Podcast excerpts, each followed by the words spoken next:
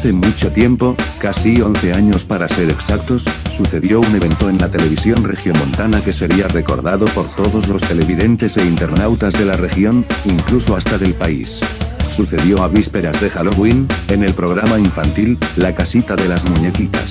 Este suceso fue protagonizado por Elizabeth Zúñiga y Gabriela Ramírez.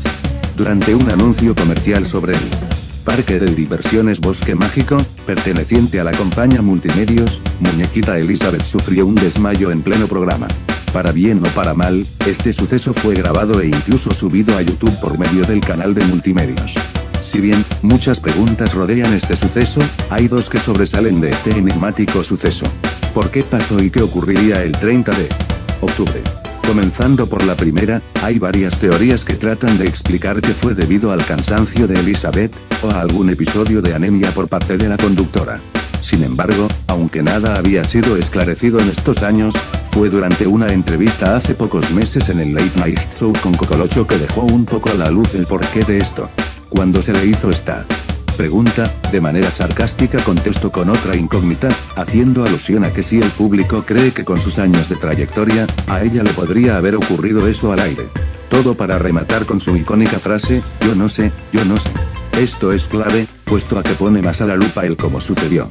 Si prestas atención al video, se ve que al momento de desplomarse, se acomoda la falda al caer al suelo, cosa que no debería pasar en caso de un desmayo.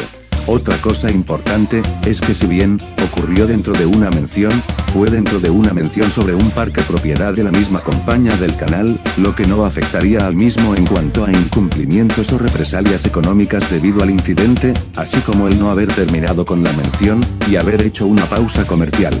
Con otra marca. Así que, uniendo detalles y evidencias, podemos llegar a la conclusión que lo ocurrido aquel día fue mera actuación planeada por parte del canal, esto explicaría el por qué incluso la empresa puso a disposición el vídeo del incidente. En cuanto al evento que ocurriría el 30 de mayo, si bien, no se tiene información exacta del suceso, se sabe que normalmente este recinto solía hacer eventos temáticos a la festividad de Halloween, ya sea concursos de disfraces o promociones de boletos gratis al ir disfrazado. Así que probablemente sea un evento de esa índole. Concluyendo con esto, no me extrañaría que se hiciera ese tipo de eventos en el canal, tampoco que fuese en horario infantil, puesto que el canal no suele escatimar a la hora de jugar y experimentar con el morbo. Y el impacto generado por choque en la televisión.